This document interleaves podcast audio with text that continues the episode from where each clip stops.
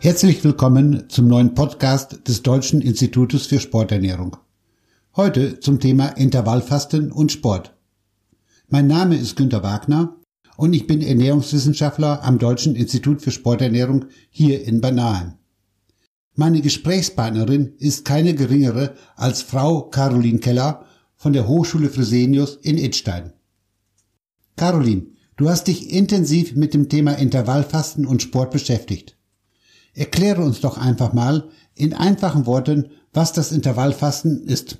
Ja, herzlich willkommen auch von meiner Seite. Ich freue mich sehr, heute dabei zu sein und mit dir über das Thema Intervallfasten zu sprechen.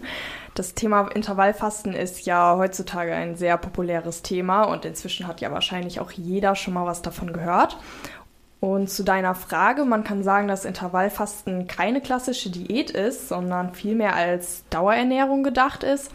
Und es handelt sich vielmehr um ein, also nicht um eine lebensmittelbezogene Ernährungsform, sondern um eine Art Ernährungsmethode, bei der es weniger darum geht, was ich esse, sondern eher darum, wie und vor allem wann ich esse.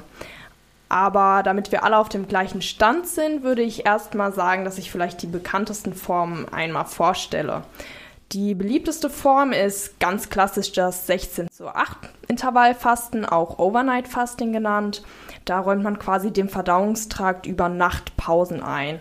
Hier findet dann keine Einschränkung der Kalorienaufnahme statt. Das Schöne dabei ist, dass man da quasi sehr flexibel ist und das super individuell in den Alltag einbauen kann. Und von dieser Form gibt es auch noch Unterformen. Entweder das sogenannte Breakfast Skipping, bei dem ich dann quasi mein Frühstück auslasse, wenn ich jetzt vom Typ her eher auf das Frühstück verzichten kann und vielleicht morgens noch nicht so den Hunger habe, dann würde ich eher zu dieser Methode greifen oder das Dinner Canceling. Das würde dann quasi einfach bedeuten, dass ich mein Abendessen auslasse, dafür aber schon früher mit dem Frühstück beginne. Dann gibt es noch die sogenannte 5 zu 2 Methode. Die wird bevorzugt im Sport eingesetzt, weil sie einfach super mit dem Trainingsplan ähm, kombinierbar ist. Und da wird quasi auf zwei nicht aufeinanderfolgenden Wochentagen die Ernährungszufuhr, also die Energiezufuhr der Nahrung auf 25 Prozent der Nahrungszufuhr eingeschränkt. Und bei Frauen würde das konkret bedeuten, dass man nur um die ungefähr 500 Kalorien am Tag zu sich nimmt und für die Männer würde um die 600 Kalorien am Tag gelten. Und an den restlichen fünf Tagen der Woche kann man eine bedarfsgerechte Energiezufuhr zu sich nehmen. Und ganz ähnlich sieht es mit der dritten Methode aus. Das wäre das sogenannte Alternate Day Fasting. Das wäre ähnlich wie die 5 zu 2 Methode. Nur, dass man da zwischen einem Fastentag und einem normalen Tag wechselt. An dem Fastentag nimmt man genau wie bei der 5 zu 2 Methode nur 25 Prozent der Energiezufuhr zu sich und an den anderen Tagen quasi eine isokalorische, also bedarfsgerechte Energiezufuhr. Ja, was die verschiedenen Fastenformen angeht, sind wir jetzt alle auf dem gleichen Stand. Jetzt wäre es doch mal interessant zu wissen, ob es denn auch medizinische Studien gibt, die zeigen, dass man sich mit dem Intervallfasten ähm, auch wirklich erwünschte Effekte erzielen kann. Kannst du uns vielleicht diese Frage beantworten, Günther? Caroline, das ist eine gute Frage. Gute Frage, nächste Frage. Aber nein, im Ernst. Was wissen wir eigentlich über die Auswirkungen, möglicherweise über die positiven Auswirkungen des Intervallfastens auf unseren Körper und den Stoffwechsel? Die erste mir bekannte wissenschaftliche Publikation hierzu stammt übrigens aus dem Jahre 1911. Also sie ist mehr als 100 Jahre alt und da haben die Ärzte Gulepa und Marie den Einfluss des Intervallfasten auf die Epilepsie beschrieben. Den positiven Einfluss, aber da handelt es sich hauptsächlich um die Effekte des Ketonstoffwechsels, der ja bei Intervallfasten auftritt, den Einfluss des Ketonstoffwechsels auf die Behandlung bei Epilepsie. Aber dann geschah lange Zeit auch wenig bis nichts. Bis vor ungefähr 10, 15, 20 Jahren zwei US-Forscherinnen, die Frau Panda und die Frau Scheiß, in der Fachzeitschrift Zellmetabolismen eine bzw. ihre Studie mit zwei schwarzen Mäusen veröffentlichten. An dieser Studie erkannten die Forscher erstmals, dass nicht nur die gesamte Energieaufnahme entscheidend ist, sondern sowohl das Timing der Nahrungsaufnahme als auch insbesondere die zeitlichen Phasen zwischen den Energierestriktionen, also Phasen, in der keine Nahrungsaufnahme erfolgte. Die Mäuse waren gleich alt, stammten aus der gleichen Zuchtlinie, hatten sich in ihrem Leben gleich viel oder auch gleich wenig bewegt und immer exakt genau die gleiche Menge an Futter bekommen. Doch die eine Maus war schlank und die andere Maus war fett. Der einzige Unterschied im Leben der Mäuse, die schlanke Maus durfte ihre Futterration jeden Tag nur in einem ganz begrenzten Zeitraum fressen, die dicke Maus hingegen, wann immer sie wollte. Offenbar, so schlossen die Forscher daraus, musste das Timing der Nahrungsaufnahme und die Zeitspanne, wo keine Nahrungsaufnahme erfolgt ist, entscheidend sein, ob die Tiere schlank bleiben oder eben fett werden ließen. Das war so ein bisschen so der Ursprung und in den letzten Jahren gab es viele zahlreiche Arbeitsgruppen im Bereich der Medizin, im Bereich der Ernährungswissenschaften, die sich mit dem Intervallfasten beschäftigt haben. Und entsprechend gab es auch schon die ersten konkreten Aussagen zu den Auswirkungen des Intervallfastens. Der Universitätsprofessor Mark Wetschnick aus Wien sieht in dem Intervallfasten eine wirkungsvolle Hilfe in der Bekämpfung des Bluthochdrucks. Professor Madeo von der Uni Graz sieht im Intervallfasten wirklich eine tolle Möglichkeit, die Alterungsprozesse der eigenen Körperzellen zu verlangsamen.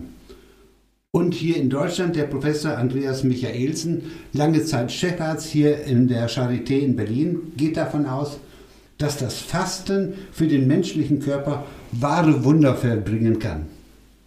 Soweit würde ich nicht gehen. Ich würde mich eher der Auffassung des Professors Witter, Präsident des Österreichischen Akademischen Institutes für Ernährungsmedizin, anschließen. Er sieht im Intervallfasten eine gute Möglichkeit in der Bekämpfung der Fettleibigkeit. Wie siehst du das, Caroline? Bist du vom Intervallfasten auch so überzeugt? Ja, das ist doch eine super spannende Beobachtung, die da damals bei den Mäusen gemacht werden konnte. Und das Schöne bei der Sache ist, dass es bei den Menschen auch wirkt. Ich würde jetzt mal genauer auf die 16 zu 8 Methode eingehen. Ich finde es ganz anschaulich, immer den Vergleich zwischen einer herkömmlichen Diät und der 16 zu 8 Methode darzustellen. Bei einer typischen Diät ist es ja so, dass man die Kalorienaufnahme stark reduziert. So kann man dann eine Gewichtsabnahme herbeiführen. Die Schwierigkeit liegt aber oft darin, dass man quasi nach der Diät das Gewicht nur schwer halten kann, weil man oft schnell wieder zunimmt. Das bezeichnet man auch als sogenannten Jojo-Effekt. Die Energiereduktion über einen langen Zeitraum führt nämlich dazu, dass sich der Grundumsatz dauerhaft irgendwann anpasst und reduziert und die tägliche, der tägliche Kalorienbedarf damit stark sinkt. Evolutionär gesehen ist es ja ganz schön, das ist ein Schutzmechanismus des Körpers für einen Fall von längeren Hungerphasen.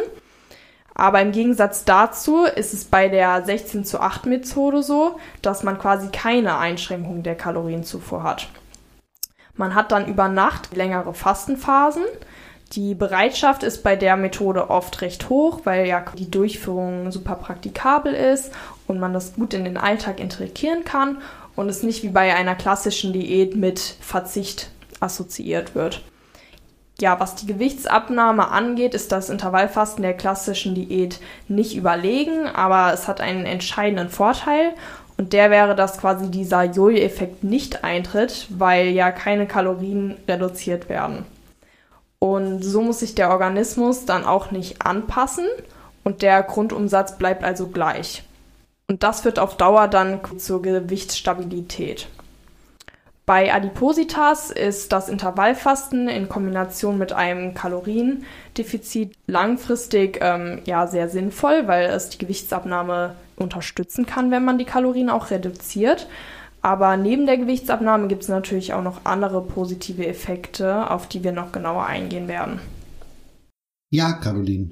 Und gemeinsamer Nenner bei den von dir vorgestellten unterschiedlichsten Formen des Intervallfastens sind die Insulinpausen. Also ein ausreichend langer Zeitraum ohne Nahrungsaufnahme, in der der Insulinspiegel wieder vollständig absinken kann. Nach jeder Mahlzeit, die auch Kohlenhydrate enthält, steigt der Blutzuckerspiegel an. Insulin senkt ihn daraufhin wieder, was ein normaler, ganz natürlicher Prozess ist. Findet das Absinken des Blutzuckerspiegels jedoch sehr schnell statt, zum Beispiel wenn der Blutzuckerspiegel rasant und ganz steil angestiegen ist, wird das Absinken des Blutzuckerspiegels oft als unangenehm empfunden und es kann auch starke Hungergefühle, Heißhungerattacken auslösen.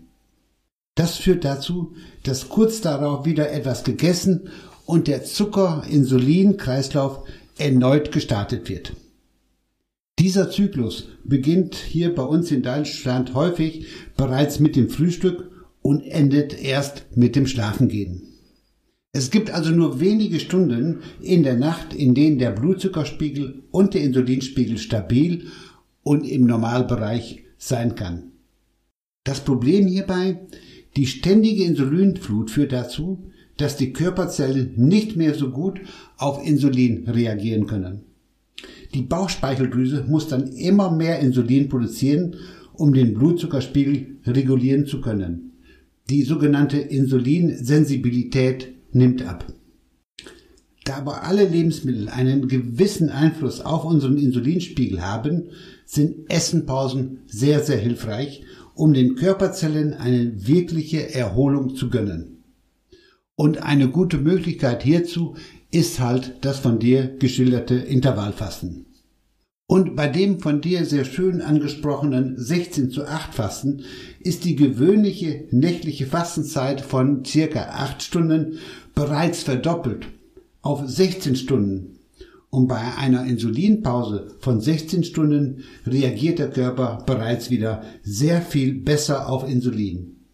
Mit einem regelmäßigen Intervallfasten kann die Insulinsensitivität erhalten und Diabetes wirkungsvoll vorgebeugt werden. Sehr positiv wirkt sich das Intervallfasten auch auf den Fettstoffwechsel aus. Warum ist das so, Caroline? Warum kann Intervallfasten wirklich den Fettstoffwechsel so positiv aktivieren? Ja, ein aktivierter Fettstoffwechsel ist ja erst einmal grundsätzlich gut. Weil wir ja eben über Gewichtsreduktion gesprochen haben, würde ich gern konkret auf die positiven Effekte in Bezug auf die Gewichtsreduktion eingehen. Ein kleiner Exkurs zum Thema Übergewicht. Fett ist nicht gleich Fett. Es gibt einmal das sogenannte erwünschte Fett, das ist auch ähm, Subkutanfett oder Unterhautfettgewebe, das als Wärmeinsolator wirkt und das unerwünschte Fett auch als Viszeralfett bekannt. Und das lagert sich im Bauchraum an und das Problem dabei ist, dass das Viszeralfett sehr stoffwechselaktiv ist. Das bedeutet, dass es in der Lage ist, Hormone oder auch Botenstoffe auszuschütten. Das bezeichnet man dann als Silent Inflammation. Silent Inflammation ist eine unterschwellige Entzündung, das klingt jetzt erstmal abstrakt, aber eigentlich bedeutet das nur, dass der Körper entzündungsfördernde Botenstoffe ausschüttet, die dann quasi im Blut zirkulieren. Selbst merkt man das erst einmal nicht, weil man ja keine akute Entzündung hat, die jetzt irgendwie schmerzt. Trotzdem verursacht das Viszeralfett ein deutlich erhöhtes Risiko für zum Beispiel Herz-Kreislauf-Erkrankungen wie Herzinfarkt oder Schlaganfall oder auch Stoffwechselerkrankungen wie Diabetes mellitus Typ 2. Und um nochmal auf deine Frage zurückzukommen, wenn ich meinen Fettstoffwechsel aktiviere, dann baut der Körper ja vermehrt Fett ab und somit auch Viszeralfett. Besonders möchte ich hier nochmal das Risiko für die Entwicklung von Diabetes Typ 2 hervorheben. Früher hat man hier oft von dem sogenannten Altersdiabetes gesprochen. Inzwischen erkranken aber auch immer mehr jüngere Menschen an Diabetes mellitus Typ 2. Zum kurzen Verständnis, beim Typ 2 Diabetes produziert der Körper zwar genug Insulin, die Körperzellen reagieren aber nicht mehr so gut auf das Insulin und die Glucose bleibt dann im Blut was zu den erhöhten Blutzuckerspiegeln führen kann. Das Viszeralfett verschlechtert hier dann nochmal zusätzlich die Wirkung vom Insulin und kann dann auf Dauer die Entstehung von einem Diabetes Typ 2 begünstigen. Aber abgesehen von den positiven gesundheitlichen Effekten wirkt das Intervallfasten ja auch ähm, bei Sportlern. Und wir sitzen hier auch gerade im Deutschen Institut für Sporternährung und der ein oder andere stellt sich hier vielleicht die Frage, welche der genannten Intervallfastenmethoden sich beim leistungsorientierten Sport empfiehlt. Im Leistungssport etabliert hat sich die 5 zu 2 Methode beim Intervallfasten. Hier wird an zwei von sieben Tagen der Woche gefastet. Zwei Fastentage können in Abstimmung mit dem Trainingsplan variiert platziert werden. Es muss also nicht immer der Dienstag oder Donnerstag sein, sondern wichtig ist, an zwei Wochentagen zu fasten in einer Woche.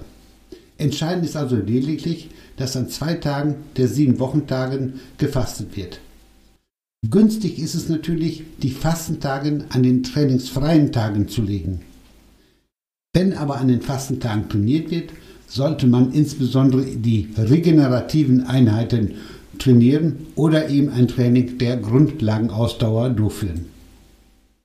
Wichtig und anders als vielleicht beim 16 zu 8 Fasten, wo in 16 Stunden des Fastens nichts gegessen werden soll, muss beim 5 zu 2 Fasten an den zwei Fastentagen nicht gänzlich auf das Essen verzichtet werden. Eine Energieaufnahme von ungefähr 25 Prozent des üblichen Tagesenergieverbrauchs, das hast du schon sehr schön, Caroline, gesagt, ist absolut sinnvoll und auch absolut okay. Das sind, wie du schon sagtest, rund 500 Kalorien am Tag bei den Frauen und rund 600 bei den Männern.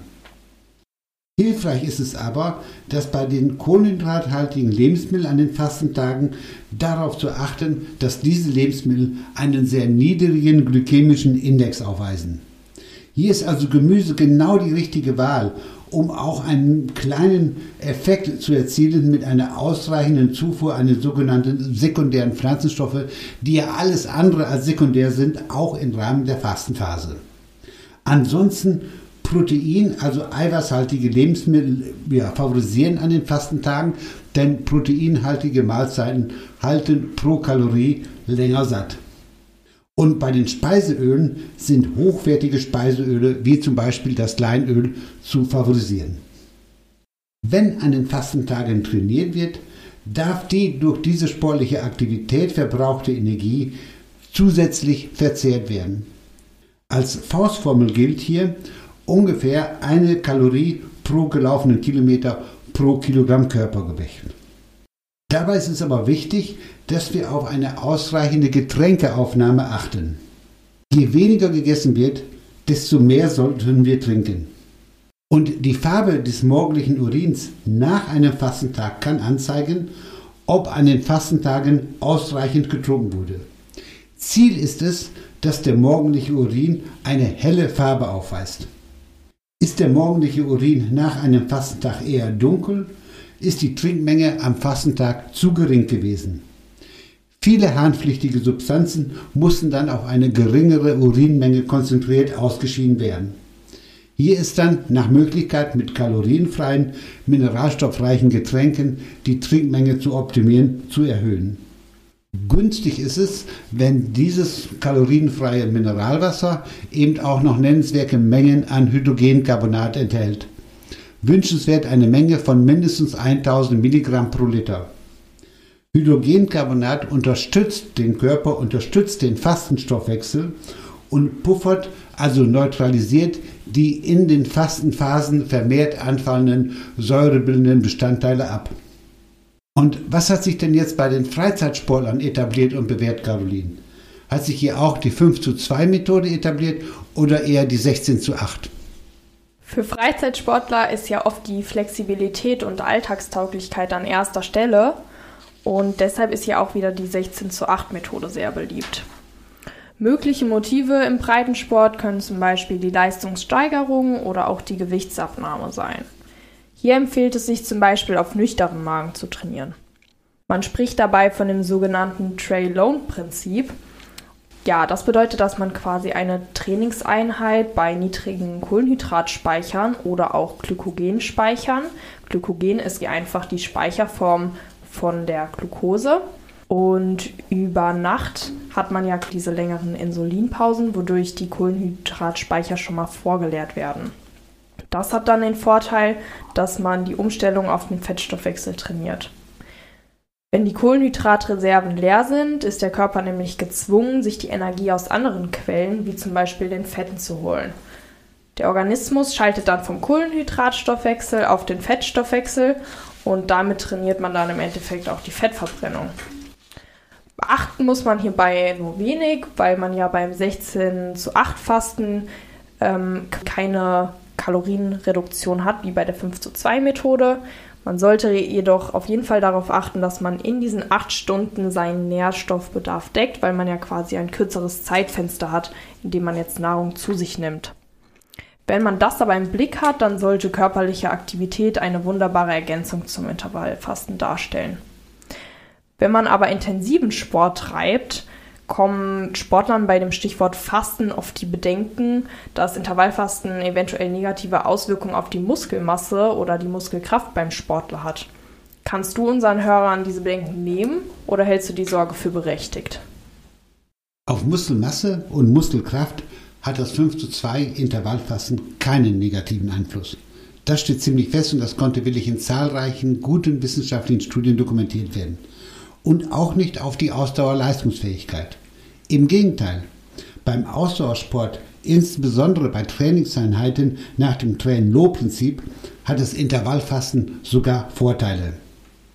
Und durch die veränderte Lebensmittelauswahl beim 5 zu 2 Intervallfasten hat sich auch die Nährstoffrelation in der Ernährung verbessert. Der Proteingehalt hat sich erhöht auf über 20 Energieprozent und der Fettgehalt hat sich stark reduziert auf unter 35 Energieprozent. Das ist sinnvoll. Lediglich bei den Mineralstoffen Jod und Zink und bei den Mengenelementen Calcium, Magnesium sowie insbesondere bei den sekundären Pflanzenstoffen gibt es erhöhte Risiken beim Intervallfasten. Bei den Calcium und Magnesium hat man eine sehr gute Möglichkeit, sowohl an den Fastentagen, aber auch an den fünf Nicht-Fastentagen sein Trinkverhalten zu optimieren und ein Calcium- und Magnesiumhaltiges Mineralwasser zu wählen. Hier besteht die Möglichkeit, eben kalorienfrei einen nennenswerten Beitrag an diesen wichtigen Mineralstoffen im Rahmen der sportiven Intervallfasten aufzunehmen. Neben dem Eibau einer Fischmahlzeit ist es wichtig, regelmäßig jodiertes Speisesalz oder jodiertes Meersalz zu verwenden. Wenn schon in einer normalen Küche Jodsalz üblich ist, in einer sportiven Fastenküche ist sportives Meersalz oder Jodsalz entsprechend Pflicht und ist nicht wegzudenken. Schwieriger ist es, eine ausreichende Zufuhr an den sekundären Pflanzenstoffen zu realisieren. Bei den vom Deutschen Institut für Sporternährung betreuten Sportlerinnen und Sportlern hat es sich bewährt, die Ernährung in der gesamten Zeit, sowohl in den Nicht-Fastentagen als auch an den Fastentagen, diese Ernährung mit einem Vitalkomplex nach Dr. Wolz zu optimieren. 20 Milliliter dieses Vitalkomplexes Dr. Bolz enthält ungefähr so viele sekundäre Pflanzenstoffe, die in 500 bis 600 Gramm Obst und Gemüse enthalten sind. Was ist jetzt dein Fazit, Caroline? Du hast selbstverständlich als Expertin für das Intervallfasten das Schlusswort bei diesem Podcast. Ich denke, bezüglich der Frage zu der Muskelmasse sollten die ganzen sportbegeisterten Hörer jetzt hoffentlich beruhigt sein und vielleicht ist der ein oder andere jetzt auch ermutigt, das Intervallfasten selbst einmal auszuprobieren. Wir haben ja jetzt die ganze Zeit über die ganzen gesundheitlichen positiven Aspekte gesprochen und da war bestimmt auch für jeden irgendwie ein Motiv dabei, das auch das persönliche Interesse an dem Thema wecken konnte. Zusammenfassend lässt sich sagen, dass es durchaus sinnvoll ist, dem Körper hin und wieder Insulinpausen zu gönnen und auch dem Vertrauungstrakt Ruhepausen einzuräumen und so quasi auch den Fettstoffwechsel zu unterstützen. In diesem Sinne hoffe ich, dass wir heute, heute einige Fragen klären konnten. Und für die, die zum Thema Sport und Intervallfasten noch mehr wissen möchten, es gibt eine Informationsbroschüre zu dem Thema im Deutschen Institut für Sporternährung und diese kann auch kostenfrei angefordert werden. Ja, es hat mir sehr viel Spaß gemacht, heute hier zu sein und mit dir über das Thema Intervallfasten zu sprechen. Und ich bedanke mich bei dir für den spannenden Austausch. Ich bedanke mich bei dir, Caroline, für das wirklich sehr, sehr informative und auch sehr angenehme Gespräch mit dir. Ja, und nochmal vielen Dank zum Zuhören und bis zum nächsten Podcast vom Deutschen Institut für Sporternährung. Das war ein Podcast des Deutschen Instituts für Sporternährung Bad Nauheim. Weitere Informationen unter www.diese.online.